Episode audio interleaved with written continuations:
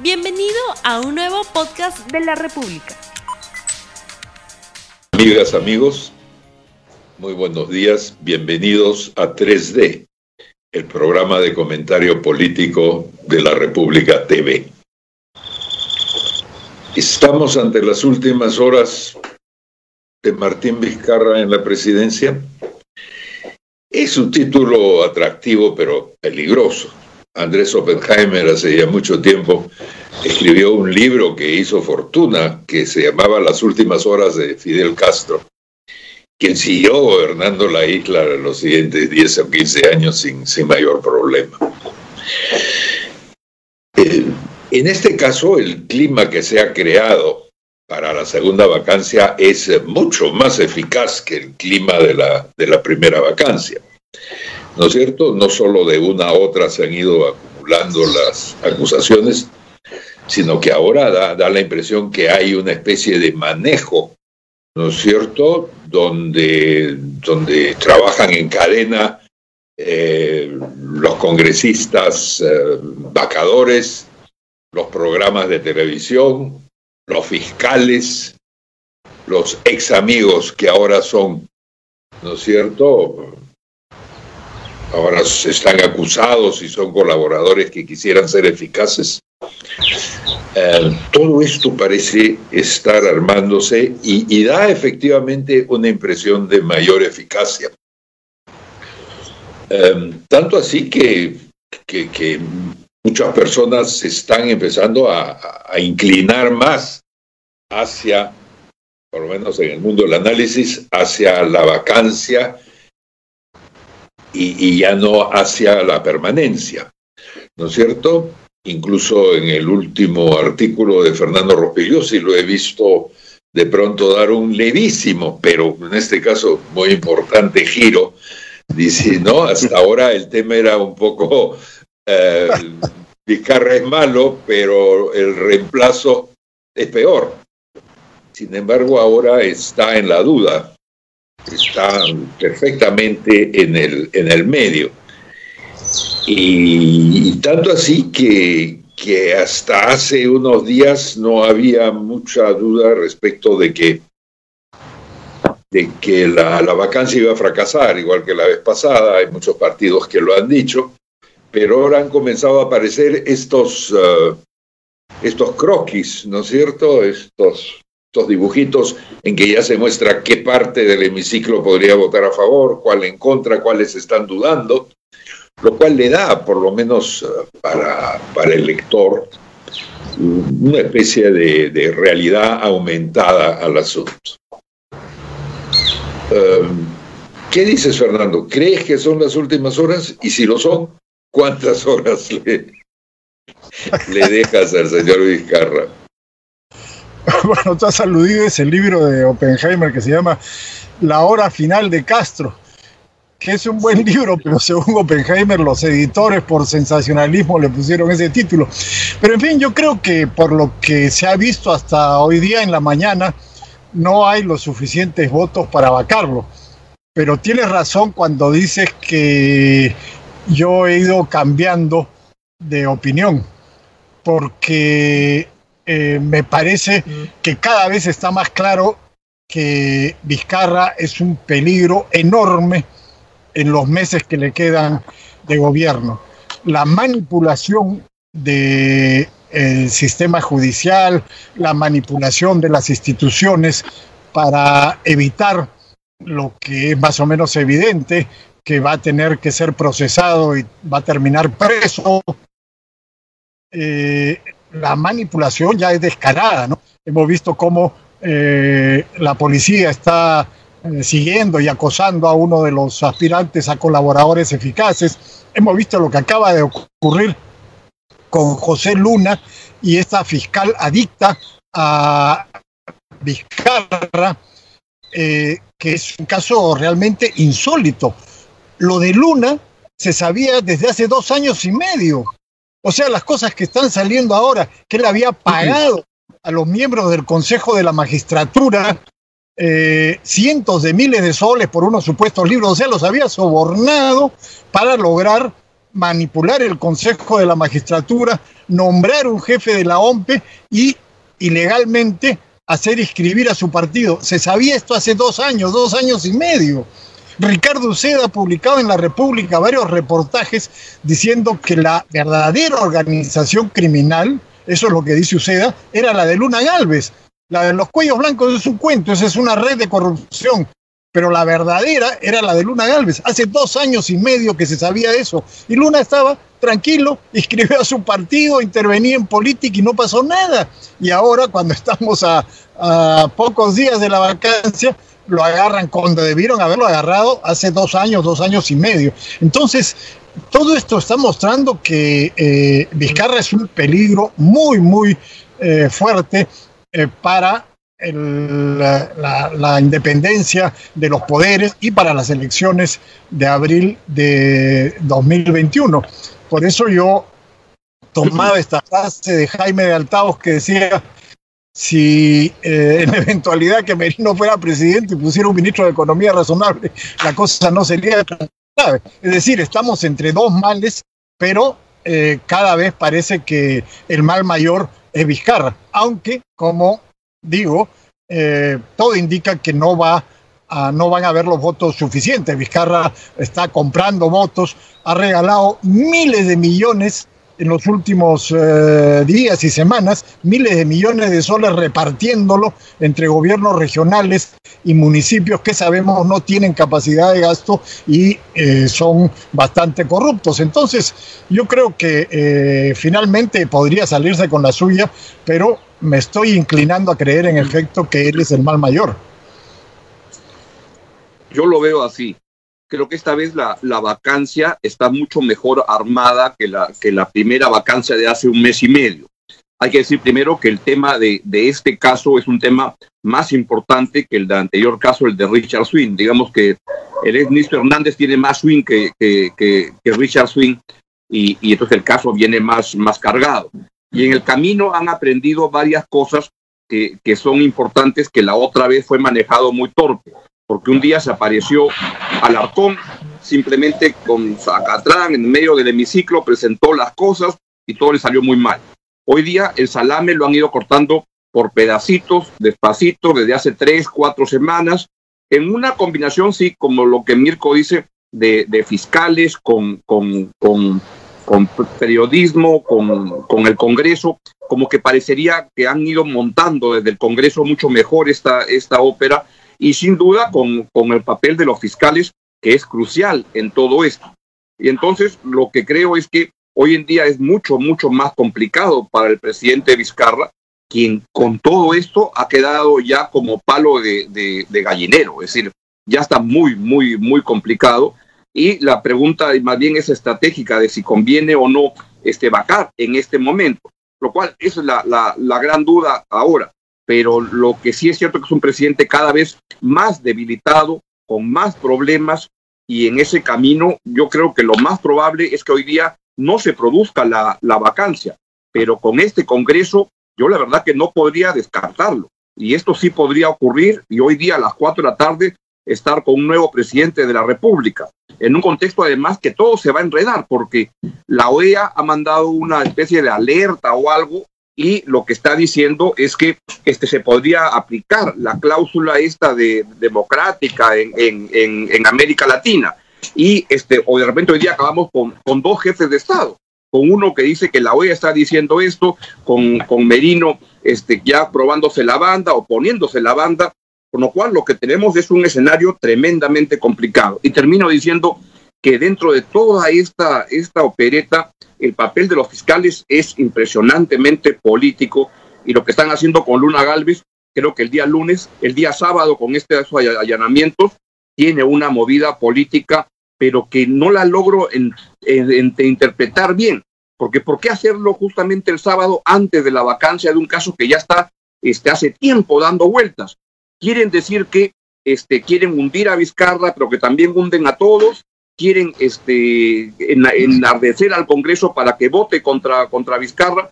No llego a entender, pero los fiscales tienen un juego político y manejan el país con este tipo de distribución de la, de la, de la, de la información a todos los medios con el ridículo de que todos los medios dicen exclusivo, exclusivo, exclusivo, de algo que ya lo has venido leyendo desde el viernes en la revista de Hilder.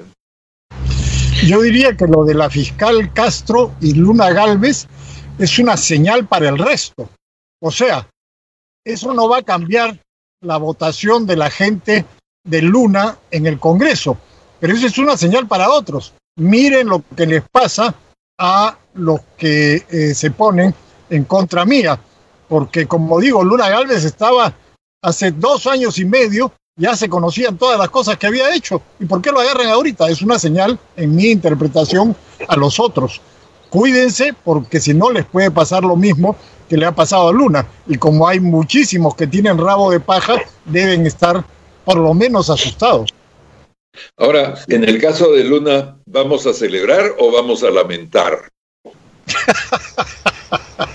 Sí, porque la cosa es clara, demoró dos años y medio el asunto y ahora se ha resuelto. Se ha resuelto por los motivos equivocados en tu versión, puede ser.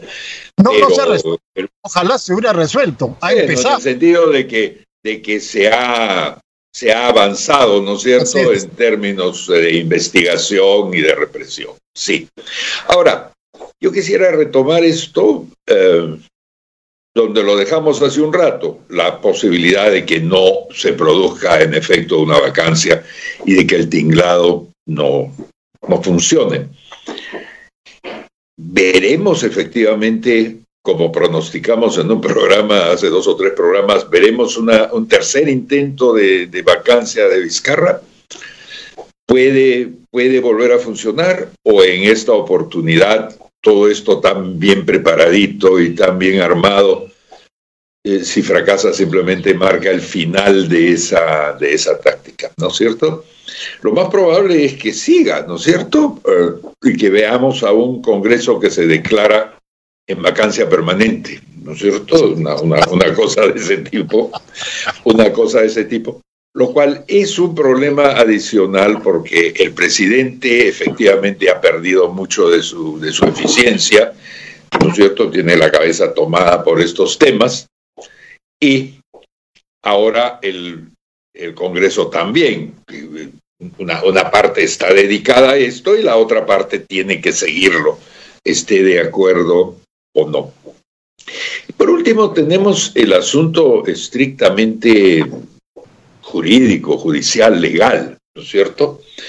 Todo esto se está haciendo con acusaciones sin pruebas, con, con, indicios, en algunos casos indicios fuertísimos, en otros casos con, con ¿no es cierto? Conversó con fulano y dijo que no había conversado todas cosas que no llegan a, no llegan a, configurar realmente un caso, ¿no es cierto? En, el cual dice, acá está este papel, este papel, aquí está. Todos los aspirantes a colaborador eficaz dicen su, su cosa y después desaparecen, ¿no es cierto? No hay manera de que se sepa por qué lo dijo, cómo lo dijo, lo sigue diciendo, lo va a repetir. Entonces también es cierto que una de las cosas que debilita la vacancia es que está montada sobre un tinglado feble, ¿no es cierto? Que no, no, no, no parece ir pues mucho más lejos. ¿Por qué lo digo?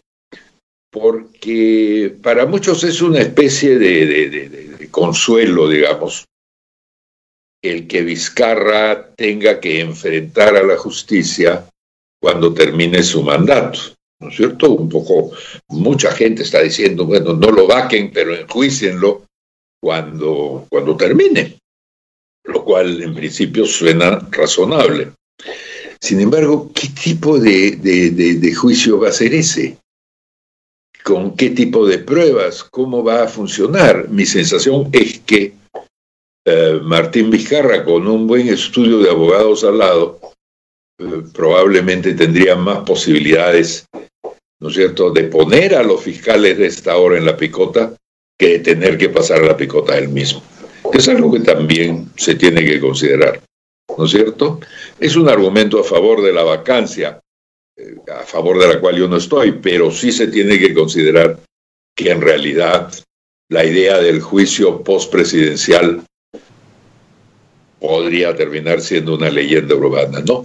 Porque los otros juicios que lleva adelante la Fiscalía a políticos prominentes o a expresidentes, ¿no es cierto?, vivos o fallecidos, tampoco están dando mucho fuego, ¿no es cierto? Y vienen siendo piadosamente olvidados por los medios. Bueno, hay una cosa que con la que yo no estoy de acuerdo en lo que dicen ustedes. Yo no creo en esta historia de una conspiración. En general, yo soy enemigo de las teorías conspirativas que generalmente no Nadie ha dicho esa palabra, Fernando. ¿ah? Han usado tinglado, los fiscales, los medios. O sea, estamos ante lo que siempre tenemos, fiscales que filtran información, medios que la reproducen. Eh, no creo que haya eh, una vinculación entre los congresistas que quieren vacarlo, muchos medios de comunicación y los fiscales, en fin. Pero eh, el otro argumento que tú planteas... en ese punto, Fernando, yo, yo saco a, los medios porque simplemente dan cuenta de, de, información que está en el ambiente, pero los que la proveen sí juegan de manera estratégica, ¿no? Sí, eso sí, de acuerdo. Ahora, eh, respecto a si las pruebas contra Vizcarra son contundentes o no, cuando Vizcarra conspiraba con la oposición contra su jefe Pedro Pablo Kuczynski, las pruebas que habían eran mínimas en comparación con lo que hay ahora. Lo de Pedro Pablo Kuczynski era conflicto de intereses o cualquier cosa, pero jamás haber recibido sobornos en billetes y en sobres eh, Manila. Pero en fin, pero yo insisto. Eso no es una prueba, eso, es una denuncia. El tema no es si eh, son ciertas o no las acusaciones. Yo creo que por todos los indicios que hay son evidentemente ciertas, de eso no me cabe a mí ninguna duda. El problema es si el que está en el poder va a usar ese poder para obstruir la justicia, para manipular las elecciones, para manipular la fiscalía. Ese es el tema concreto, porque ya lo hemos visto en el caso Swing, tratando de obstruir la justicia, ponerse de acuerdo con sus subordinados para engañar, para meter correos, etcétera. Es primera vez en la historia del país que yo recuerde que un presidente está seriamente eh, acusado o señalado por la fiscalía, no por habladuría, rumores o chismes, sino por la fiscalía de delitos tan graves, lo cual hace que ese presidente trate de usar su poder para evitar que eh, siga un proceso judicial adecuado y que pueda terminar en la cárcel. Ese es el punto. Bueno, eso tiene que ser demostrado a su vez, en efecto.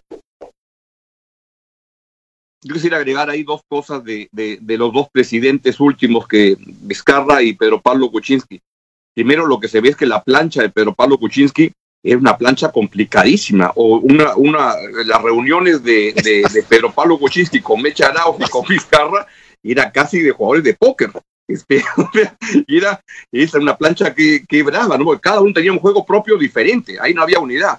Y lo otro con, con, con Vizcarra, me pongo en su cabeza lo que debe estar pasando, porque muchos de los WhatsApps que se, que se dan son WhatsApp de, de ahorita, cuando era presidente, entonces es, un presidente que está en Ayacucho y que está con Hernández que le dice, está pasando esto, ya estoy en Tarapoto, estoy acá, vive con una, una, una, la cabeza en otro sitio ejerciendo la, la, la presidencia y es una sensación que debe tener de que es el hombre más poderoso en el país, pero el 29 de julio, si no antes, paso. La va, a pasar mal. La última es que se va a parecer a Donald. Va a ser difícil sacarlo de Palacio, aunque haya voto para bajarlo o no. Se va a quedar ahí agarrado de alguna reja para que no lo saquen. Al contrario, ahora, ahora se explica por qué desde hace un año y medio, hace un año ya quería irse cuanto antes, porque esa vaina iba a explotar en cualquier momento. Sí, pues. Bueno, señores, antes de que explote este programa en cualquier momento, tenemos que despedirnos, agradecer habernos acompañado hasta acá, pedirles que difundan el programa entre sus amigos y conocidos y se reencuentren con nosotros este miércoles a las 8 y 20 de la mañana en 3D. Muchas gracias. No olvides suscribirte para que sigas escuchando más episodios de este podcast.